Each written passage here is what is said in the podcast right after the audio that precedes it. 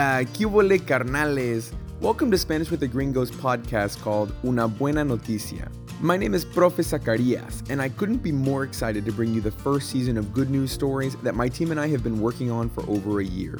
Our goal is to tell you about the successes, breakthroughs, and triumphs of everyday gringos and Latinos from all across the world.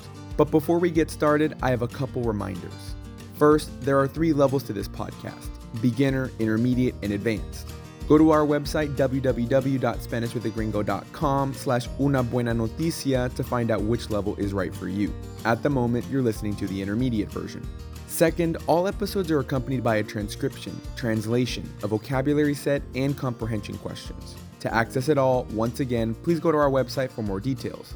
Lastly, let me mention that in today's episode, our interviewee, Laura, has a tendency to speak really quickly.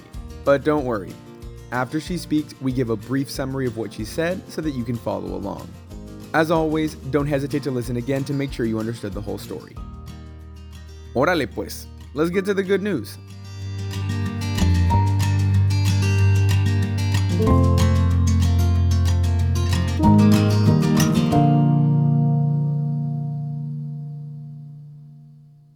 Hola y bienvenidos a una buena noticia. Este es un podcast de Spanish with a Gringo. Me llamo Profe Zacarías y hoy tengo una buena noticia para ustedes.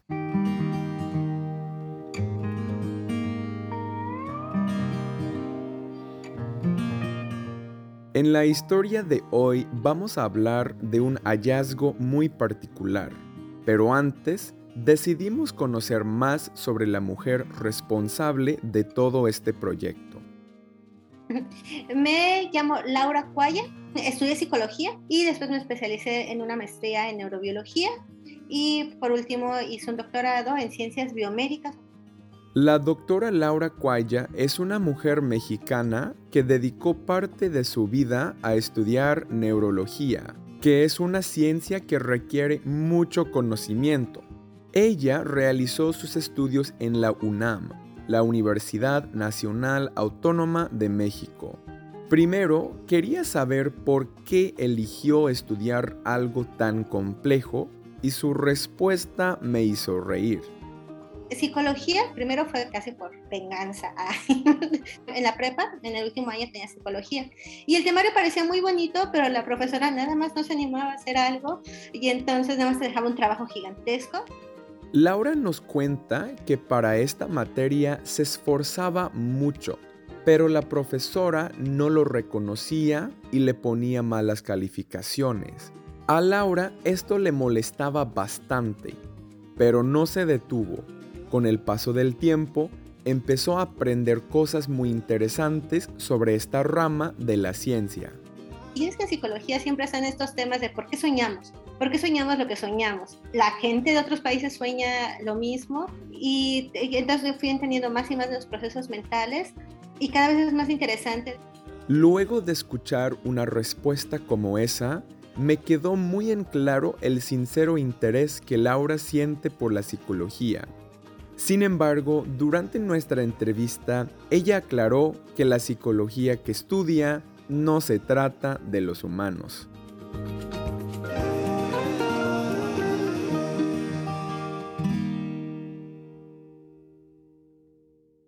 Nuestra corresponsal Lucía de Argentina investigó esta historia y llevó a cabo la entrevista. Aquí Lucía. Ahora que sabemos un poco de su vida académica, creo que es tiempo de revelar el tipo de trabajo que ella realiza.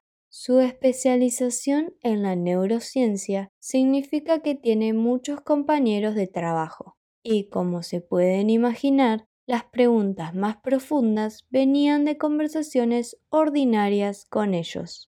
En general, la psicología estudia los procesos mentales. Y entonces nosotros, como personas, tenemos el lenguaje, las emociones, pero en una visión biológica esto no nos viene de la nada somos animales y entonces toda nuestra evolución es compartida con muchas otras especies. Y entonces es esta visión completa de de dónde vienen esas habilidades mentales, por qué las tenemos, cómo eh, funcionan dependiendo de diferentes ambientes. Entonces así empezó y luego eso fue el tema que me interesa.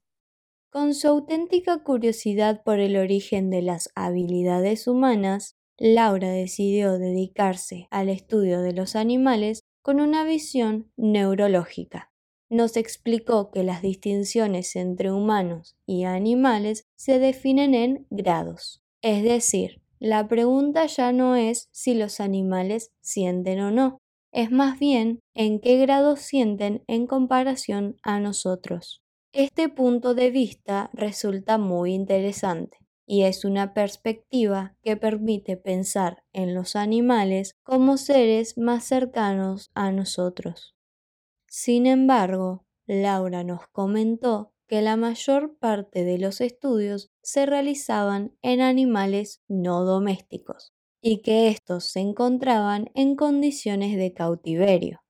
Pero hace relativamente poco tiempo se descubrió una noticia que iba a cambiar el juego para la doctora y la comunidad científica.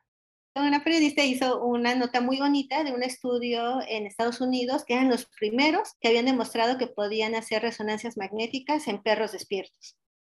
Un investigador estadounidense llamado Gregory Burns pensó que si se puede entrenar a los perros para ir a la guerra, que es una condición extremadamente desafiante, entonces él puede entrenar a su perro para entrar a un resonador magnético, pero ¿se puede quedar quieto y despierto durante el periodo de tiempo necesario?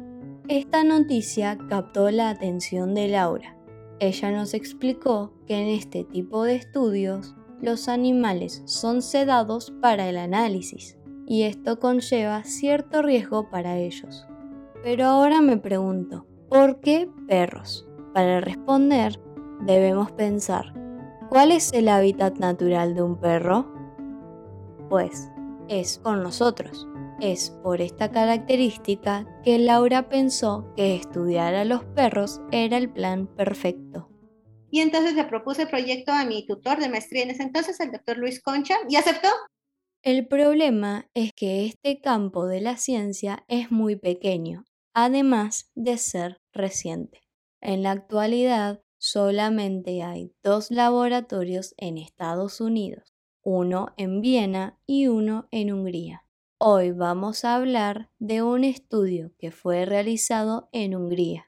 Laura tuvo la oportunidad de viajar allá luego de terminar su doctorado. Llevó consigo a sus perros, Odín y Kun Kun, sus acompañantes más amados. Hay que saber que Hungría es muy conocido en la comunidad científica por analizar el comportamiento canino. De hecho, Laura nos habló de cómo fue vivir allá durante un tiempo y admite que la relación perro-humano es incluso mejor que la relación de la gente con sus amigos. En general ellos siempre han estado siendo parte de una familia, cuidados y todo, pero aquí en Hungría todo mundo ama a los perros. Entonces las personas no quieren tanto a las otras personas. Entonces, bueno, literalmente no saludarte a ti en la calle, pero sí saludar a tu perro. En esta historia, Kun Kun, el perro de Laura, es uno de los principales protagonistas, porque él participó en la investigación. Pero ¿de qué se trata el estudio en verdad? Cuando nos mudamos a Hungría, pues todo es húngaro. Eh, entonces tú llegas y cuando llegas a un país o a una zona turística, muchas veces empiezas a escuchar otros idiomas y dices, bueno, no, no sé qué están diciendo, no sé ni siquiera qué idioma es, pero sé que es algo asiático. Laura poco a poco nos introdujo la idea principal, mostrándonos su curiosidad desde el punto de vista humano y finalmente relacionando una vez más a nuestra especie con los caninos. Durante gran parte de su vida, Odín y Kun solamente escucharon español. Por eso, la doctora se preguntó a sí misma si los perros reconocían que las personas a su alrededor ya no se comunicaban en ese idioma. Entonces, ¿en qué consistió el experimento? Lo vamos a explicar a través de un video muy divertido que hicieron Laura y sus compañeros de trabajo. En el experimento, los perritos se quedaron muy quietos dentro de un resonador magnético mientras escuchaban pedacitos de habla, el principito en español y húngaro y de no habla, las versiones revueltas de los pedacitos de habla. De esta manera, los perros escucharon breves narraciones del cuento en los distintos idiomas. Y luego, el resonador magnético hacía su trabajo, tomando registro de la actividad cerebral de estos animales. También es importante mencionar que las personas que leyeron los textos no conocían a los perros, pero ¿por qué usaron los pedacitos de habla? Cuando nosotros queríamos probar si los perros discriminaban entre dos idiomas, un programa si solamente les pones dos idiomas, es que dices, bueno, pero ¿qué está discriminando? Puede ser que una persona les hable más bonito. Son grabaciones, pero ¿qué tal que los perros manifestaban más bien una preferencia por un tono de voz, porque una persona de tal idioma les gustó más? Tal vez les hablaba más bonito. Entonces, para saber que nuestros perros realmente estaban discriminando el idioma y no algo que se nos haya pasado, agarrábamos los mismos sonidos en los dos idiomas y los revolvimos. Entonces, en términos físicos y de qué era el audio, era lo mismo. A los profesionales involucrados les tomó aproximadamente tres años llegar al resultado definitivo. Durante todo ese tiempo tuvieron que repetir y revisar los resultados en más de una oportunidad. Por varias razones, era bastante difícil obtener análisis válidos en algunas ocasiones. Los perros tenían que permanecer quietos mientras el resonador, una máquina sumamente ruidosa, funcionaba. Según Laura, un movimiento superior a los 3 milímetros implica que los resultados no sirven. Si esto pasa, tienen que volver a empezar. Así que, más allá de todas las dificultades, que por suerte para ellos eran completamente solucionables, siguieron adelante con su proyecto. ¿Y cuál es el resultado que obtuvieron?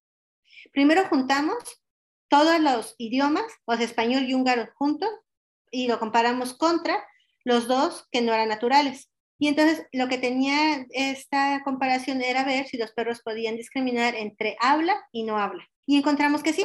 Laura nos cuenta que la respuesta neurológica de los caninos frente al habla y el no habla es un poco distinta a nuestra respuesta, pero de todos modos los perros pueden distinguir entre un lenguaje real y uno inventado. Asimismo, se comprobó que los perros también pueden diferenciar entre un idioma y otro, el cual era el resultado esperado y el más interesante. Este experimento refleja la esencia de lo que Laura nos explicaba al inicio del episodio, y es que existen muchas más similitudes entre animales y humanos de las que podemos imaginar. La realización de este proyecto implica algo significativo en el mundo científico, y es que, en las palabras de Laura, durante mucho tiempo nos centramos solo en los humanos. De esta manera, la doctora nos da a entender que todavía quedan muchas otras preguntas por responder acerca de seres más primitivos que nosotros. Esta idea puede resultar controversial, puesto que todavía hay estudios con chimpancés y comenzar a estudiar perros cuando estos están tan lejos en la cadena evolutiva es un poco difícil de asimilar. Aún así, la doctora va a seguir con sus análisis demostrando la correlación perro-humano. Desde Spanish with the Gringo la vamos a seguir apoyando.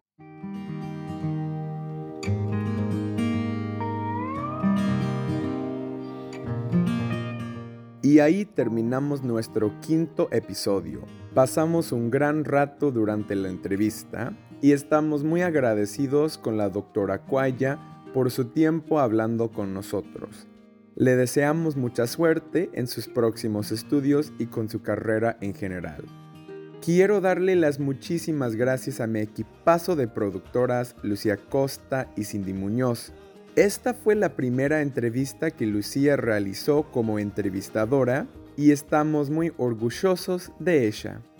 El episodio también fue investigado y editado por ella.